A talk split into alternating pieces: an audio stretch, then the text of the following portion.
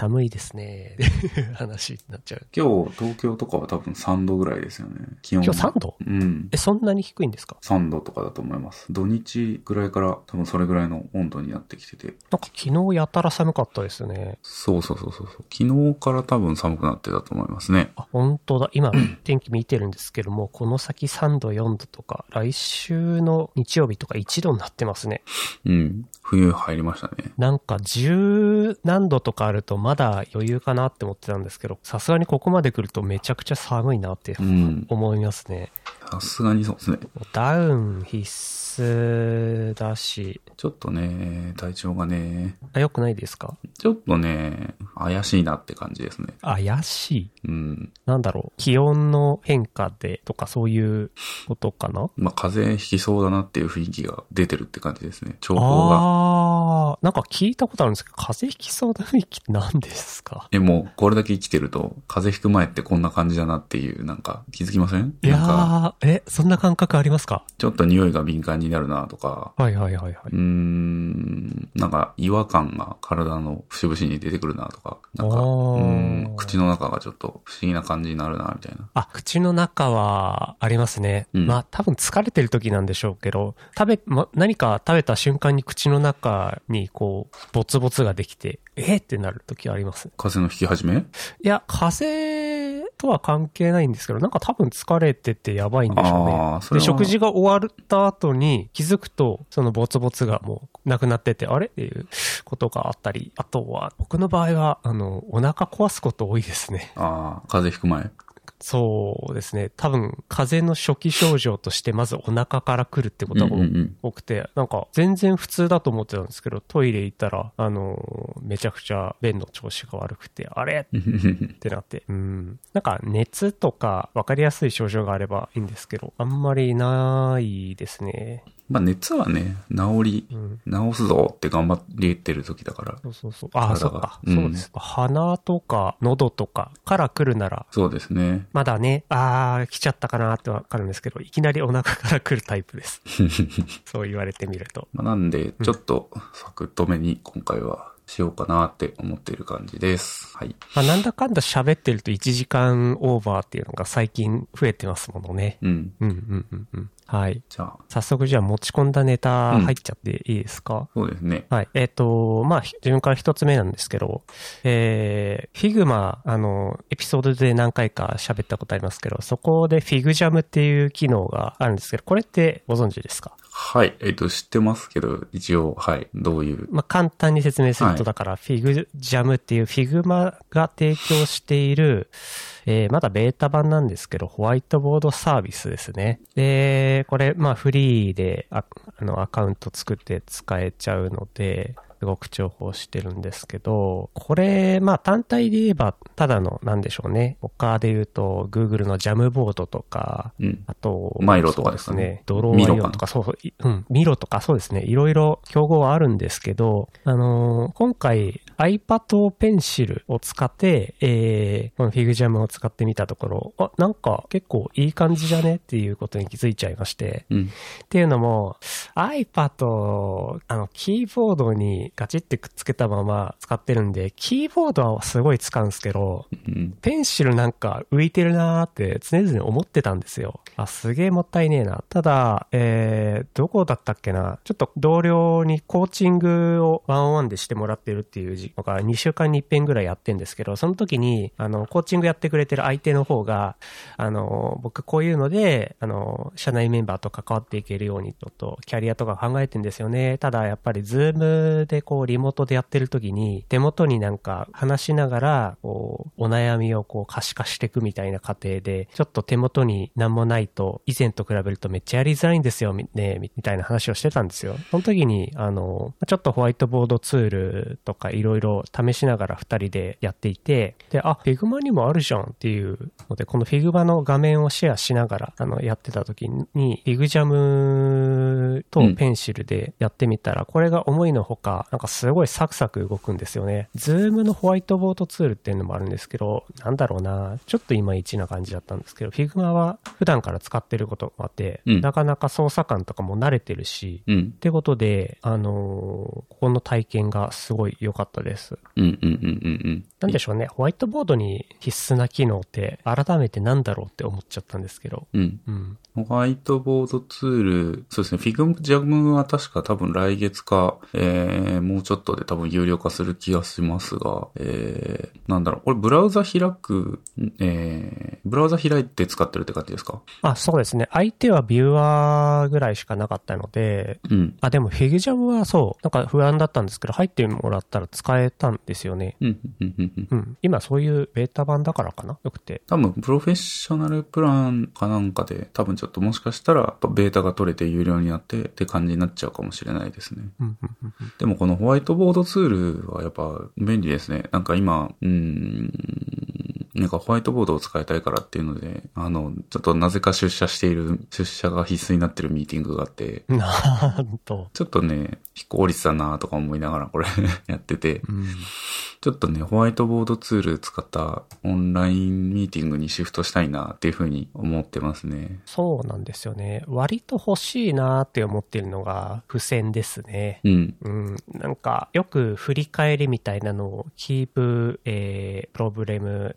うん。KPT 法で、うん。えーやるんですけど、最近どうも、どのプロジェクト行っても、えー、Excel じゃない、スプレッドシート、Google スプレッドシート使ってやりがちなんですけど、なんでしょう、本来の、えー KPT って、付箋でこう、パパパパパってみんなが雑に出していて、ある程度カテゴライズしていて、生きながら、あの、話していってみたいな過程があると思うんですけど、そこのプロセスが、あの、ホワイトボードでやるときと、スプレッドでシシートでやるときと、ちょっと違って、なんでしょうね。そこをスキップしちゃってるところとかって若干やりづらさがあるというか、会議が長引きがちというか。なんか付箋を使ったミーティングいいんですけど、てかた、なんか多分、あまり発言しない人が発言しやすい方式な気がしてて、なんか一枚でも出さないといけないっていう感じになるから、うんいいような気がしてるんですけど、うそうですね。なんか真っ白なところに何もないと埋めなきゃいけないっていう心理とか、いろいろあると思うんですけど、そう、一枚ぐらい出さなきゃとかね。1枚ぐらい出さなきゃっていうの分かりますね、これね。うん、そっか、そういうプレッシャーっていうか、プレ悪い意味じゃないですけど、そういう心情になりますよね。そうですね。スプレッドシートとか、となんか共有の、なんだろう、Google ドキュメントみたいなやつとかで、うん、同時に編集できるツールみたいなのも使ってるミーティングとかだと、うん、なんかやっぱ出さない人とかもちょいちょいいて、うんまあそれがいいことなのか悪いことなのか、ちょっと正直わかんないんですけど、まあ会議の短縮っていう意味では、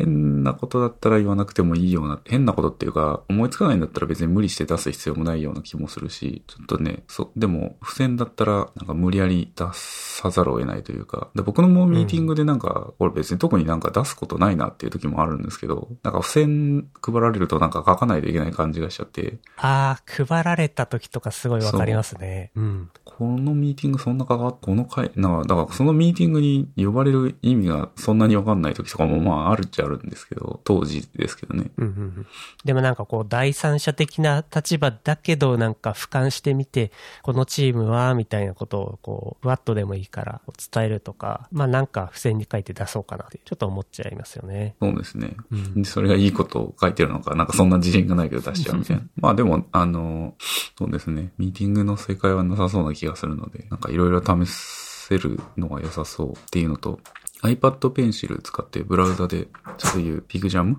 の組み合わせがまあ良さそうってことで、ちょっと試してみたい気持ちがあります。はい。結構なんでしょうねイラストじゃないんですけど簡単な図を描こうって思った時とかなんかマウスでうんうんうん。書くことって結構しんどいんですよね。なのでスクショをパッと取ってきて貼ってここがっていう時のここうん。をこうだっていう書くときにやっぱペンってすごい楽だなっていうのぐるぐるぐるあっつっ。ってて、ううんんうんまあ、それがなくてもあのデジタルならではでフィグジャム良かったのはその付箋同士をこう。矢印で結びつける、うんあと結びつけ直すとかっていうこの機能もなかなか優秀で、問題みたいなものをこう話していったときに、その原因はこれ、その原因はこれってこう、何かしらこうつなげていくと、あの根本の原因ってこれだよねっていうふうにこう、もうたどり着く。うんそんな方法をやってる時とかに、やっぱりこの整理のために矢印って何度も引き直すと思うんですけど、その作業がこれは楽でしたし、あとスナップ、まあうまいことしてくれるところがいいですね。うんうんうんうん。あとはそうだ、ちょっとそうですのデジタルならではのメリットとして、こんなやり方してるんですけど、その、これも KPT やってる時に、あの、いいねみたいな画像を一個ちょっと用意しといて、はいはいはい。で、なかなかね、あの、発言ってリアルでやってると同期的にやるから話を挟むっていうことが難しいじゃないですか。だけど、こういった非同期ツールのおかげで、ああ、その付箋で言ってることいいねって思ったら、そのいいね画像をコピーして上に貼るみたいなことをみんなが適当にやるみたいなことができたり、っていうところとかはなんかデジタルならではでなかなかいいなっていう方法をこの間教えてもらいました。うんうんうんうん。なんだろう。あ、そうそう。で、 Figma だとスタンプっていうのが最初からあるので、そこあ、が。 FigJam ですね。はいはい。あ、 FigJam だと、そんな感じですね。うんうん。なんか、うーん、まあデザイナーとエンジニアのなんかミーティングがあって、デザイナー、え今の会社じゃないですけど、 FigJam を使ってるチチームがあって、えっ、と、なんだっけ、デザイナーの子がすごいスタンプとか置いてってるんですよね。エンジニアはなんあーかスタンプとか、まあ男性だからかわかんないですけど、使わないですよね。LINE とかのそのスタンプ文化に慣れてるとか、うーん、はなんかちょっとありそうかなとは思いましたね。あ、そこ、そこなのかな？スタンプね、なんかいろんな種類の中からセンスがちょっと問われるじゃないですか、スタンプって。いろんな種類の中からこれを選ぶみたいな。あー、まあ、 Slack のリアクションスタンプとか、そうですね。そうですね。うん、うん。スタンプ、え、 Slack はまだ小さいから、その、グラフィカルじゃないんで、なんかいいんですけど、う LINE のスタンプとかだと、結構 IP とか載ってくるじゃないですか。LINE スタンプはそうですね。で、 FigJam のスタンプはどうだったかっていうのはちょっと覚えてないんですけど、まあそれなりにやっぱりその解像度が高い気がするので、あといろんな種類から選べた気もするので、ちょっと FigJam はなんだろう。まあ、そんなに元から用意されてるもの多いっていうわけではないね、ああ、じゃあその中からうんちょっと選ぶぐらいなのか。それならまだいいですね。なんか円形メニューが出てきて、えっ、と、8種類ぐらいの中からこう、絵文字を選ぶみたいな感じですね。うん、うん、うん、うん。まあ、な、なんだろう。こういうのってゲームの時よくありますけど、あまり種類増やしすぎると反応の仕方に困るので、ある程度限られてる定型文の中のどれかって選べた方が、まあいい感じはしますね。まあうんスタンプを押されないと押されなかったで、ちょっとこう、寂しくなるので、うーん、そうですね。まあ、不用意に押していくととかっていうのもあるけど。うん。あと新しいツールってこともあると思うんですけど、特にエンジニアにとって Figma ってまだ慣れてないので、使い方の説明は一定必要だなっていうのは最近すごく思ってます。まだまだ、まあ自分の周りだけですけど、うん。まだまだこうデザイナーが使うだけでエンジニアがあまり触る機会っていうのがないかなっていうのは思ってて、うん。うん、スタンプみたいなこういうところにあるんだよっていうのを、なんでしょう、毎回教えるだけでちょっとずつうん。 Figma に詳しくなっていく、 FigJam に詳しくなっていくって感じでやった方が、うんそうですね、まだ。って感じでちょっと便利に使わせてもらってるんですけど、うん。うん。えーこれに関連して次のネタっていいっすか？はい。はい。あのーこれはもう12月の初めの方かな？うん。うん。あのー AWS のカンファレンスがあったんですけど、その中のプロダクトの一つに Amplify っていう、えー、なんでしょうね。Amplify UI とかいうものを提供してたりする。な、なんて言うんだろう、こういうサービスは。ファイヤーベースみたいなもんでですよね、これ。そうですね。Google の GCP に対する Firebase みたいな立ち位置ですね。そのログイン機能みたいなのをこう簡単に提供するとか、えっと、バックエンド側の、えっと、データベースとして GraphQL をサクッとこう提供しするとか、うんっ。ていうプロダクトがあるんですけど、そこに Amplify Studio っていう、えーものが追加されたと発表がありまして、これがノーコード、ローコードの最近の流行りに乗っかって、うまいこと、Figma 上でのデザインから、えー React のソースコードを。えー生成するみたいなことができて、で、そこに Amplify の、えー機能をアサインしていくというか、アタッチしていくというか。結びつけていくみたいなことができるようなツールになっていまして、これめちゃめちゃいいまあ今までっすね。Amplify UI だとうん。独自のデザインっていうのができなかった、やりづらかった。ですけど、うん。Figma でフルカスタマイズしたものができちゃうし、うん。さらにいろんなことができちゃう。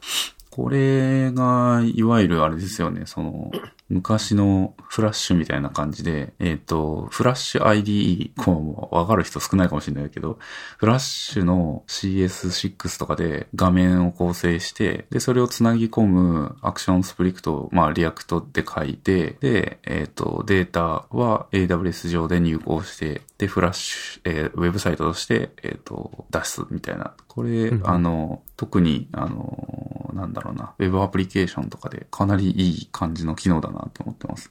こういうのなんか他にも増えそうですよね。AWS だけじゃなくて、Firebase とか、あと、これだけで、なんだろう、マイクロ CMS とか、あの、なんだっけ、え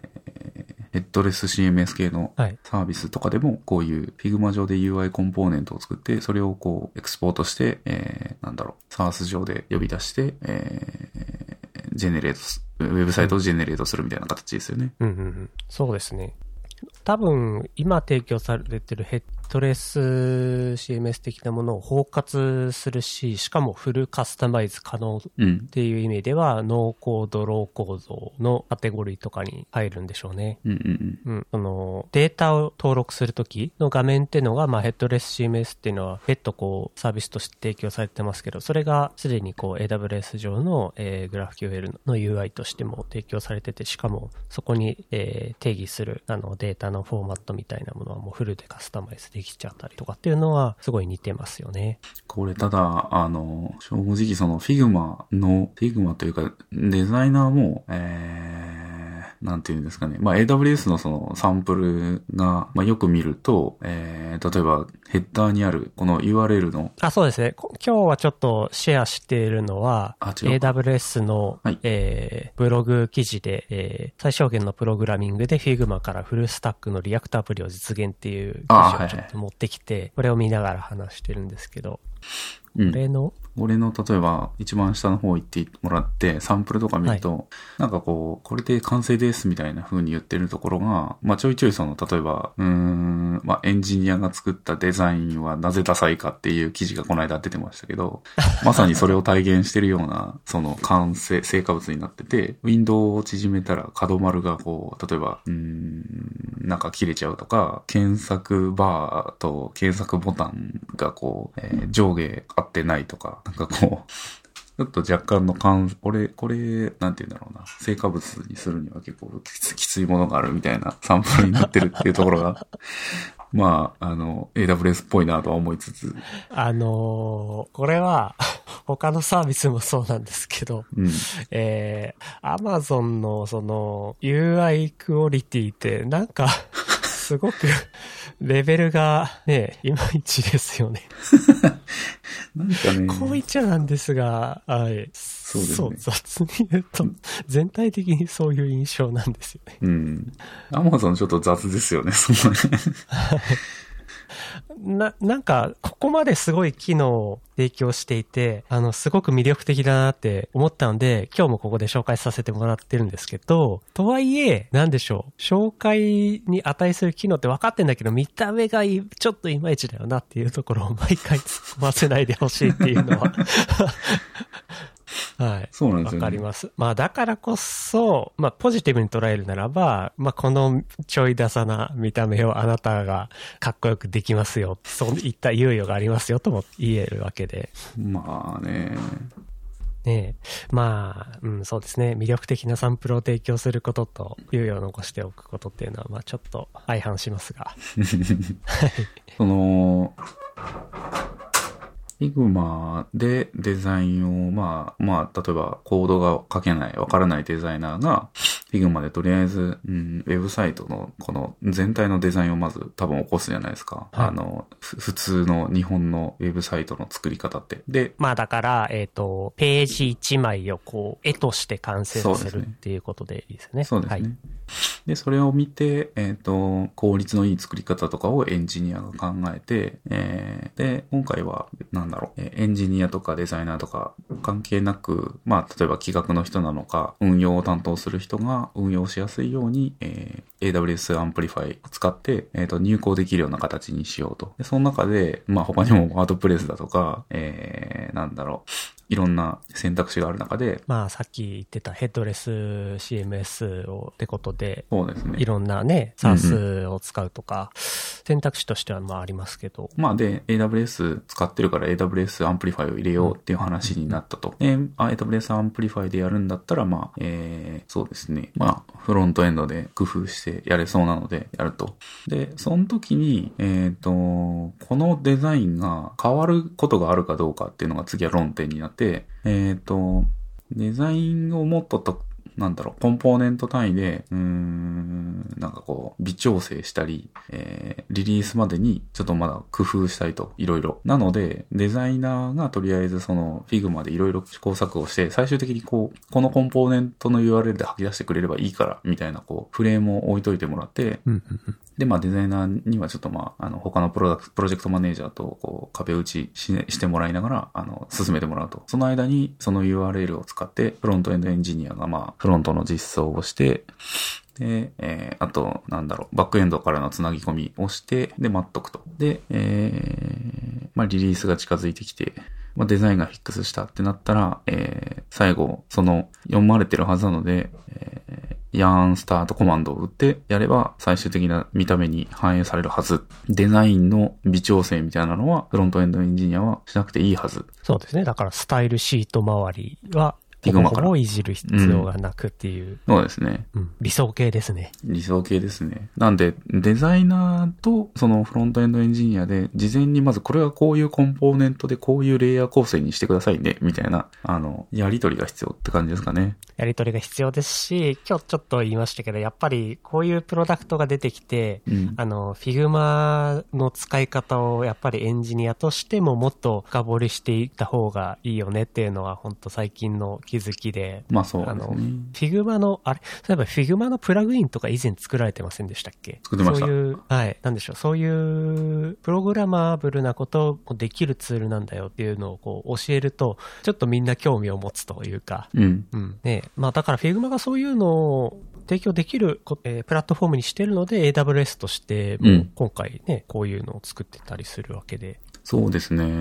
今回はいい発表でしたね、そういう意味で。うんうんうん。あとはそうですね、今、えっ、と、プロジェクトとは関係なく、えっ、と、勉強会的なことをエンジニアサイドでやっていて、AWS のこの発表を振り返りの時に、うんあこういったツールが発表されたから、これデザイナーさんに使ってもらおうか、みたいな提案が、うん。まあ別の場でもされてて、うんうんうん。あなるほど、こういう感じで、あの、ようやく Figma が、あの、必要だっていう 感じに、プロジェクトとしてはなりつつあって、まあ面白いなとえ思ってました。まあその時にまあそうですね、先先方というか先駆けというか自分がすでに触ってる状態ではあるので、ーうん。最低限こういう使い方だけは覚えておきましょうとか。うんうんうんっていうのはね、今のうちに吸収して教えられるようなとか。うんうんうんうん。そんな感じで、えー、ノリ付けポジション今狙ってます。はいはい。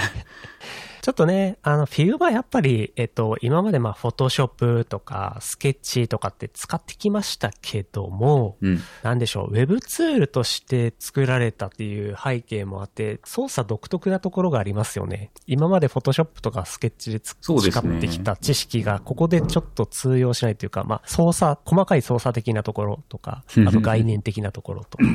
あのー今の会社だと、Figma はそんなに受け入れられてなくて、特にデザイナーはもう Adobe 一択っていう感じにしてて、となると、XD ですね。XD ですね、今はね。うんそうですね。なんで、あの、結構、そのデザインカンプにすごい完成度を求める、えー必要があって、Figma だと、まあ URL 上で共有されてるので、あの、まあプロジェクトマネージャーが、こう、例えば、エラー画面、エラーの文言とか書き直したりとか、あの、うんうんうんできるんですけど、まあそのエラーの文言とかも一応そのカンプ上にしておいてもらわないと、わっけわかんなくなるっていう話もあって、えっ、と、ちょっと XD 化してもらわないといけないんですけど、それがまあ全然追いついてないと。あ、XD で作ってるものの、まだ途中っていうことですか？そうですね。まあ、汎用的な部分は一応作ってはあるけど、えっ、と、まあ、通信がここで行われるから、えっ、と、エラーをこういう風に表示したいみたいな、あの、まあ、考慮が、あの、やっぱり忘れがちじゃないですか。何かと。あー、なのでそうですね。これはツールに限らずなんですけど、まずやっぱりデザインするときってテンプレートとして、えー、仮のコンテキスト、仮のデータで埋めて作りますけど、実装ってなるといろんなコンテキストが含まれるので、このバリエーションが欲しいっていうのを徐々に増えていって、じゃあその管理どうしようっていうのは共通の問題ですよね。そうですね。なんで別に Figma にするから良くなるとかっていうわけではないんですけど、うんえっ、と、まあ、作業できる人がエンジニアとか企画とかの人も、あの、まあ、正直そのコンポーネントを流用して作れるので、うんえー、まあ、依頼する、依頼して作業してもらって、スケジュールを確保して作業してもらうっていうスケジュールの確保が必要なくなるっていうのは、ちょっといいなとは思ってて、うんうんうんまあ、Figma をガンガン使えてるチームは、あの、羨ましいなって思ってるっていう、さ今日この頃って感じですね。うん。あの、バ、 variable、バリエーションでしたっけ？えっ、と、 Figma 上の名前忘れましたけど。あ、あれはね、やりすぎだと思いますよ、僕は。プログラミングの世界からやってきたそう。変数的なもの。これをデ,、ねデザイナーが頑張ってつ使おうとするんですけど、なんか使い方がちょっと、まだいまいちな感じがして。うん。あれは、なんかのフロントエンド、エンジニアが使うときに、え、これどういうことかな？むしろ Figma の機能を使ってるせいで分かりづらいとか、あれは普通にフレームを分けてもらった方がいいと思う。今ちょっとギャップが生まれたりもしてますね。はいうんまあ、あれを使って、今回の AWS のその Amplify だったり、ノーコードツールの、えーデザインバックエンドとして Figma が使うってなった時に、まあそういう variable の指定がされてると、まあやりやすいとかあるかもしれないですね。うんうんそうですよね。で、やっぱり、なんでしょう、エンジニアサイドでは、API スキーマみたいなデータについて考えてて、で、えーそれを操作するための画面をデザイナーが作ってるときに、データ上の名前と、えー UI 上のラベルとしての名前がこう、だんだん不一致になってくるというか、うん。うん、基本その英語名でつけてる何かに対して、えーラベルとしては日本語でこう表示するとかってあると思うんですけど、まあスキーマが定義されていく過程で、えープロパティの増減があったり、えー概念としていろんなものがこう入れ子関係になったりとかっていう過程で、えーそれと並行して UI 画面を作ってるデザイナーが追っかけなきゃいけないんですけど、そこがだんだん追っかけるのが大変になってくるというか、うんうん。うん、っていうことも今現場で起きつつあるので、いやー、Figma 上でここ、うまいことシンクできると、うん。うん、最高ですね。はい。オートレイアウトとかもありますしね、この辺とかうまく使ってうん。やれると、フロントエンドエンジニアとしてもスタイルを書く必要が出ていいですし、ってな感じで、はい。なんかオートレイアウトっていう単語が出てきたので、うん。あの、今日持ってきてもらったこの記事とかちょっと気になるんですけど、この記事？どれですか？ス Swift、Swift プレイグラウンド、あ、そっち行きます？iPad で。とかえっと聞、きたいんですけど、いいですか？Swift Playground っていう、えー、アプリが昔からあのリリースされてまして、で、えっ、と、Swift Playground 4今年の WWDC で、まあ、今年中に出すよっていう話だったので、今年中に出たっていうのが、えー、ニュースであったと。12月18日にリリースされたのかなで、じゃあ17とかにリリースされた気がするな。まあいいや。で、Swift これ Playground は4だと、えっ、と、まあ、普通に Swift のアプリが、えっ、と、IPA ファイルですね、が、えーエクスポートできるようになってます。で、エクスポートした、ああー、これ、IPA 発表あった時にちょっと触れましたよね。そうですね。Swift UI を使ったアプリケーションとして iPad 上でビルドできちゃうんですか？そうです。えー、App Store にそのままアップロードできて、えー公開することがでできます。っていうのが今回の、えーリリースで、で、自分もちょっと触ってみてはいて、えっ、と、基本的に Swift UI の、えーアプリのみっていう形になるかなと思うので、えー UI キットっていう、まあ、従来からある、あの、書き方だと多分ちょっと難しいんですけど、もしかしたらできるかもしれないですけど、えー、Swift UI でアプリを作るための、えーツールキットが搭載されたっていう感じになります。うんうんうんえープレビューができるんですけど、まあ、X コードとかに比べて多分 Swift UI に特化してるのかわからないですけど、なんかあの、めっちゃ早いんですよね。えっ、と、なるほど M1Mac で X コードを動かしてるときと、この M1 じゃない1個前の iPad Pro で、っていうことは A12 かな。で、表示してるときと、あの、正確な比較はしてないんですけど、もしかしたら iPad でやってる方が早くプレビューがこうされてるかなっていう感じで、んなんかちょっとちゃんと比較してないのでわかんないですけど、またこれすごくサクサク動いてますっていう感じです。ただ、あの、やっぱこう、ん iPad でコーディングできるのはすごくいいんですけど、まあ、横にリファレンスとかやっぱ置いておきたいんですよね。まあ、わかりますね。そうですね。のなんかリファレンスだったり、えー、ググってコピペとかしたいわけですよ。Swift UI を使うならば、なおさらそのリファレンスをこう横に置きながらやりたくなりますね。うん、まあそうですね。一通りなんかこの、まああの、ビューを作るとき、見た目の画面を作るときとかは、あの、なんていうんですかね、もう脳みそをこう使わずに手だけで作れるので、えっ、ー、と、いいんですけど、まあちょっとなんか、ちゃんとコンポーネントの分割とかしたり、えー、なんですかね、いろんなコンポーネントを作って、そこと、えー、ロジックを結びつける作業とかいろいろやりたいってなった時に、ファイルをこう行き来したりすると思うんですけど、まあファイルを行き来して、えー、なんだろう、とかっていうのは iPad だとやっぱり、なんかその、ファイルシステムとかない。そうですよね。ないというか。っていう概念が、その、えー、タブレットとかスマートフォンにはもともとない概念。それを何、いくつかの前のバージョンでファイルズっていうアプリとして戻していきましょうね。そうですね。あの、そういうファイル管理とかが、やっぱちょっとなんか難しくて、えっ、ー、と、1枚の Swift で、1ファイルの Swift とかでガーって作っちゃうみたいな、そういう単純なアプリを作るのであれば良いかなっていう感じですかね。まあでもこれで。プレイグラウンドだから、そうですね。それこそ自分が考えてる巨大なアプリケーションのうちの1ページ、うん、1スクリーンだけについて、ちょっとお試しでとか。そうですね。それこそ多分スニペットのライブラリーとかがあるので、それをこう、X コードとかと共有できるとすごくいいなとか。ああ、そうですよね。ここで試した結果を実際に Mac 上の X コードに持ち込んで、統合していくっていうところまでできると良さそうですね。あとこれ教育用に多分すごく良くて、IPA ファイル出力して、えー、提出させるみたいな。自分が思ってるその Swift プレイグラウンドも本当に初期にリリースされた頃にえー、キャラクターを画面上でこう動かすみたいな、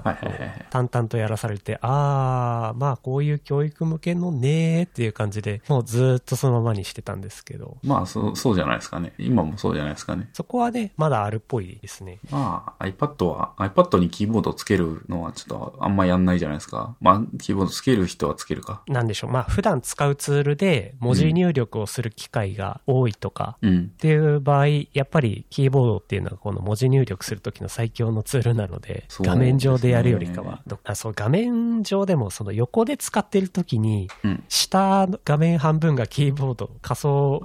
キーボードで埋まっちゃうところとかっていうのは、あの体験としてすごくよろしくないので、例えば今だと、この Notion とかをこう、記事、ネタの共有に使ってたりしますけど、こういう時とかもやっぱり、えー、2画面にして、横で記事探しといて、そこの記事のコード、URL をコピーペーストするとか、ちょっとそこに、えー、なんでしょう、コメントを追加するとかっていう時とかもやっぱキーボードがあるとすごい便利で。うんうんうんうん。うん、そうですね。なんでやっぱり作業系は、まああの、昔から言われてるように、パソコン最強、うん、消費するのには iPad 最強。うん、ただ、Apple Pencil とかを使った、あの、まあグラフィックの作成、えー、とか、あとなんだろう、うん、その辺は iPad いいけど、キーボードをこうくっつけてってやる、なってくると、ちょっと、うーんって感じですかね。うんまあでもこれができるようになったことで、またちょっと iPad で、なんだろう、iPad の楽しさが増えたような感じはするんで、いいんじゃないですかねっていう 感じですかね。まあ自分普段からも仕事としてプログラムは書くことをやっちゃってるんで、こういう過程はもうすっ飛ばしてきちゃいましたけど、改めてこういう教育系の、プログラミングの教育系のコンテンツって見てみるとなんかちょっと面白いですね。最近すごくリッチというか。うん。これがね、もう。僕らの入門って言ったら、えっ、ー、と、何でしたっけ？大中小のリングを、えー、3本のこう、棒の中に通していて、うまいこと大中小の順番を。ハノイの輪ですか、ああ、そうですね、ハノイの輪。名前が出てこなかった。っていうのが割とこう、ビジュアライズ化された最初のプレイグラウンドみたいな感じで、えー、C か何かで書いた覚えがありますけど。あ今それがこんな、えー、キャラクターを操作するみたいなのに置き換わっててすごいですね。すごいですね。あの、任天堂プログラミングだっけ？あ、何か発売されてましたね。うん。任あれもねあれ触ったは触ったんですけど、なんか、チュートリアルが長すぎて挫折しましたけど、まああれとかでやっぱりこう、コンテンツを作って、公開、あの、その、まあアプリ上になりますけど、まあ公開してみたいな。で、ゲームが作れるみたいな。みんなのゲームをプレイするみたいな。ああ、これか。えー、ナビ付き作ってわかる初めてゲームプログラミング。これもキャラクターとか、なんでしょう、その、アセットが先に用意されてて、えー、あ、スイッチでやるからそうですよね。なんだろう、スイフトプレイグラウンドと違って、ソースコードを書くというよりかは、えー、アセット同士をこう、紐付けて命令を書いてっていうのを全部ビジュアルプログラミングできちゃうんですね。そうですね。なんかあの、画面を作って、その画面の裏側、舞台裏に、えっ、と、ノードを置いていてあ、、で、ノードを、ノードベースの。うんそうそうそうそう、ノードを、ノードンっていう名前がついてる。あノードンね、新しいノードが出てくると、そいつらがいちいちいち自己紹介してくるんですよ。それが鬱陶しくて。あー、このノードに一つずつキャラクターがいて。そう。任天堂のゲームってね、いちいちそれがあるんですよね。それがね、ちょっとね、めんどくさいなと思って。単純になんかインクリメントするだけなんだけど、みたいな。まあだからまあ、もうちょっと多分向いてないんですよね、僕。なんか一人ででも、こう、勉強するときにはうん、教師役がいないから、そこをまあ過剰にでもこう、フォローしようっていう感じですかね。ななんかこういうノードを使った教育系のプログラミングで言うと、確かスクラッチはい。とかありますけど、ああいうのはこう、むしろ教育現場で教育者がいる人を前提みたいな。ね、感じがあるから、もうちょっと一人で楽しみながらやるっていうところに特化してるっていう意味ではまあいいんでしょうけど、我々みたいにちょっと慣れてると、もう煩わしい以外何者でもないですね。そうですね。ちょっとなんか一瞬一瞬ちょっと席外しますね。はい。